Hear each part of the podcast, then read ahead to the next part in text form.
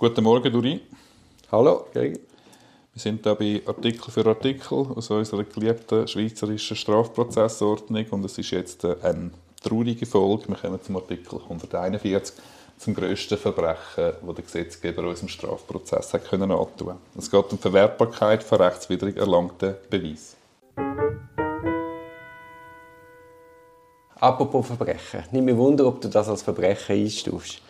Ich hatte ein Verfahren vor Obergericht, also deutlich nach Anklageerhebung. Und dann hat im Rahmen von seinem Plädoyer hat der Staatsanwalt Akten aus anderen Strafverfahren beigebracht, wo wiederum meinen Klient betroffen haben. Es geht um, um Delikt, die er nach Anklageerhebung wieder begangen haben Und der Staatsanwalt hat wahrscheinlich irgendwie in seinem System geschaut, hat gesehen, aha, da ist wieder etwas offen und anstatt dass er einen Beweisantrag beim Obergericht gestellt hat, man soll die Akte beiziehen, hat er es gerade selber beizogen und eingereicht. Jetzt habe ich mir die Frage gestellt, hat sich allenfalls der Staatsanwalt sowie der Staatsanwalt, der ihm die Akte übereignet hat, haben die sich der Amtsgeheimnisverletzung schuldig gemacht? Gut, also in dem Fall ist es nicht der gleiche Staatsanwalt gewesen, der schon im Prüfungsverfahren involviert ist, sondern die neuen, die neuen Vorwürfe sind bei einem anderen Staatsanwalt parkiert. Genau.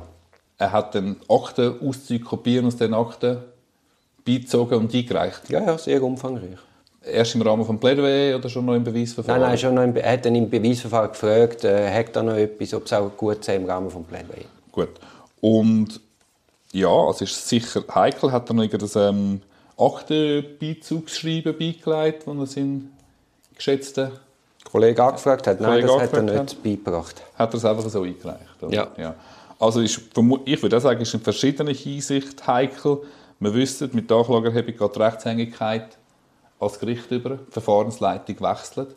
Und nur die Verfahrensleitung hat die Allmacht, irgendwelche Unterlagen beizuziehen. Faktisch ist es ja Edition oder eine Herausgabe. Und wenn nur der Umstand, warum weiß er davon? Oder? Eigentlich gibt es Amtsgeheimnis, gilt ja zwischen den Abteilungen.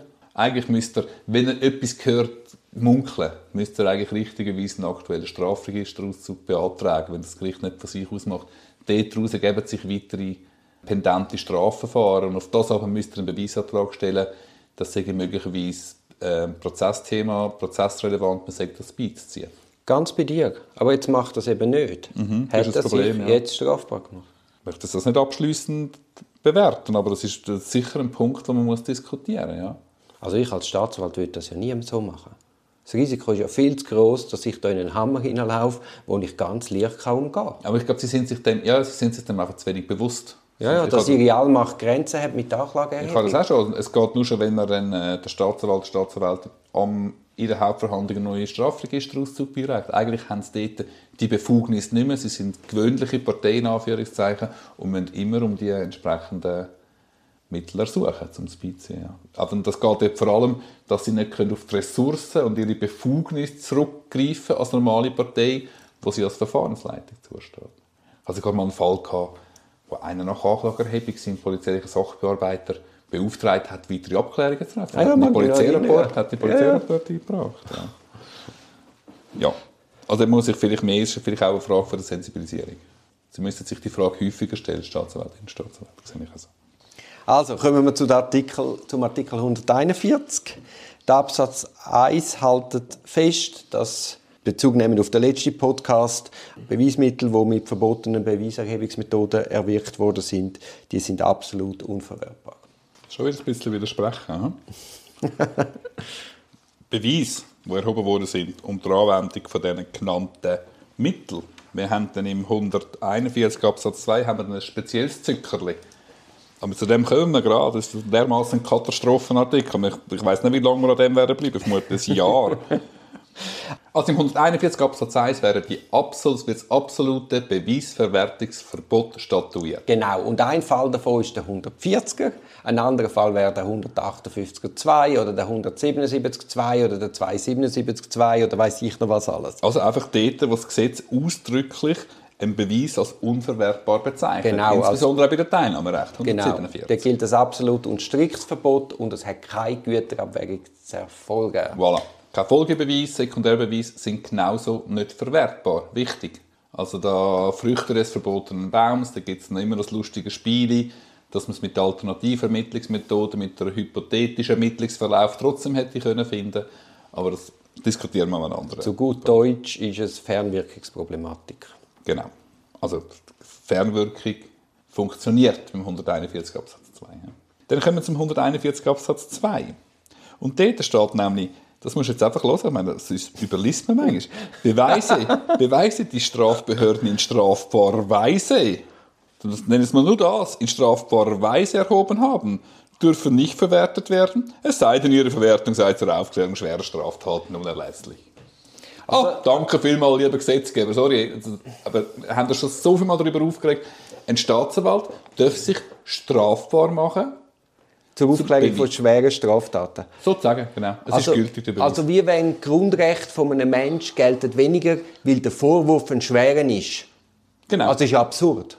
Es muss genau umgekehrt sein. Je schwerer der Vorwurf, desto größer die Belastung, desto strikter muss man sich ans Gesetz halten. Ja. Es gibt noch Zweiter Aspekt, Beweis, wo, äh, Beweis, wo unter Verletzung von einer Gültigkeitsvorschrift erhoben worden sind, ist genau das Gleiche. Findet eine Abwägung statt. Umso schlimmer der Vorwurf ist, umso mehr sagt man, ja, ja, die, die Gültigkeitsvorschriften die können wir verletzen, dann ist es gleich verwertbar. Die StPO... Also man tut Wert, eigentlich absolute Wert tut man verhandeln. Schön gesagt.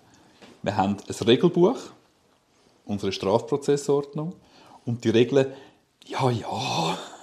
Ja, ja, das ist nur das ist eine Empfehlung, das sind Vorschläge, ja, ja. mehr als Vorschläge. Ja, ja, ja. Das ist absurd. Halt. Das ist absurd. Warum tut man es denn überhaupt regeln, wenn es nicht soll gelten Ganz genau. Also. Wir spielen Monopoly und meistens ist es so für den Beschuldigten, also für den Spielpartner A, gelten die Regeln absolut.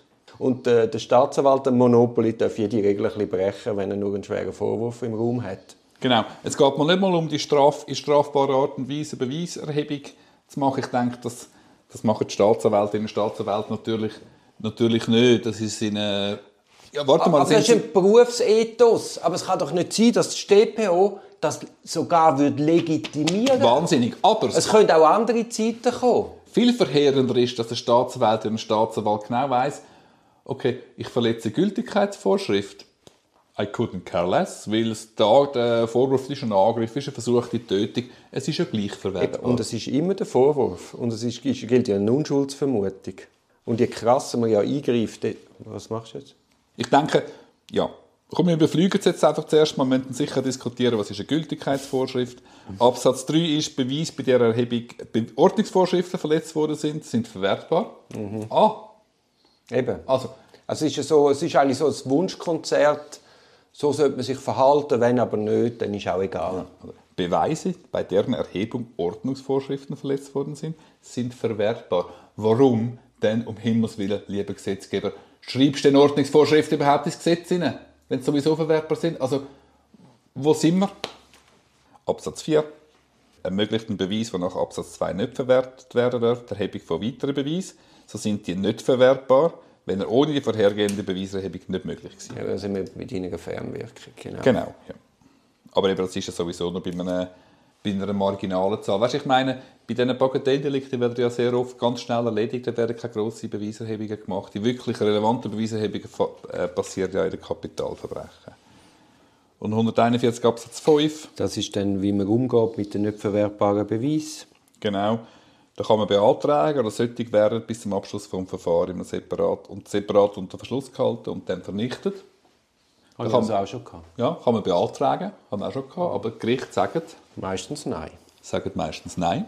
Nein, oder die Untersuchungsbehörde sagt meistens nein. Genau. Der Sachrichter können das schon unterscheiden und davon abstrahieren. Genau. Also wir das schizophrene Gericht, die können alles auf sich aufnehmen und dann wieder aussondern, was sie nicht wissen dürfen und dann ein, gerechtes Urteil genau. fällen. Und unsere Obergerichte sagen in der Regel, nur bei, ab, nur bei offensichtlichster Unverwertbarkeit kann man es siegeln. Und wenn es mir recht ist, vielleicht blamiere ich mich jetzt gerade, dann kannst du mir korrigieren. Ich glaube, mit dem geht man nicht einmal das Bundesgericht tun, oder?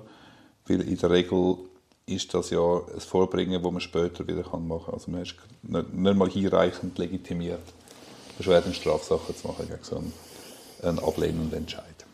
Gut, also es ist einmal eine Grundaufregung. Ich denke, es ist wichtig, dass wir es zuerst einmal in Dampf können ablassen und dann können wir uns vielleicht in einer nächsten Folge noch ein bisschen sachlicher 141er zuwenden. Das Problem ist, wir, wir, wir nähern uns ja Weihnachten und äh, so einen Aufreger auf zum Jahresende.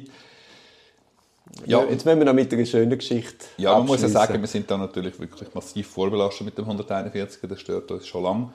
Aber eben, es lohnt sich, wir könnten doch noch mal in der nächsten Folge ja, auf jeden Fall. genauer da, ja. Aber eben tun wir doch noch mit einer schönen Geschichte Podcast, dass wir freudig in den Tag stehen. Eine schöne Geschichte, die ich hatte, ich habe per Inka-Mail eine Endverfügung bekommen von Zwangsmaßnahmen gekriegt. Was ist da dran schön? Ich lade sie ab, das ist überhaupt nicht schön, aber das wird zynisch. Ich lade sie, ich lade sie ab, tue sie im Explorer auf und tue sie immer benamseln. Oder? Ja. Also einen Titel geben. Und dann schreibe ich schon Klient XY, Underline das Datum, Underline vom ZMG, Underline Verlängerung Untersuchungshaft, Gutheissung, Verlängerung mhm. Untersuchungshaft. Und ich habe den Entscheid noch nicht mal gelesen. Mhm. Ich habe schon gewusst, was drin steht, bevor ich lese. Wenn ich vom ZMG einen Endentscheid bekomme, ist er in was haben wir gesagt? 95 von 100 Fällen ist er gegen die beschuldigte Person. Ja, ich muss gestehen, ich lese die ZMG-Entscheid auch nie. Nein, wenn es wenigstens teilweise wieder irgendwelche Ratschläge oder Inputs geben. Ja, oder der ja sagen, ey, jetzt musst du vorwärts genau. machen, den und den Beweis und nachher schauen wir das kritisch an. Genau. Aber selbst wenn sie das machen, tut dann der nächste äh, Haftrichter das, den anderen Entscheid auch nicht anschauen. Ich habe schon gehabt, dass ein Haftrichter gesagt hat, hey, jetzt ist aber allerletzte Verlängerung, bis dann und dann muss das und das gemacht werden. Nachher macht der Steher wieder Verlängerungsantrag. Das nächste ZMG, obwohl er es nicht gemacht hat, Äh, genehmigt ohne jegliche Einschränkung. Also das ist aber schon himmeltraurig. Also Dori, komm, wir tun uns gemeinsame Aufgabe gegenseitig. Das nächste Mal finden wir beide eine positive Gesicht zum Strafprozess.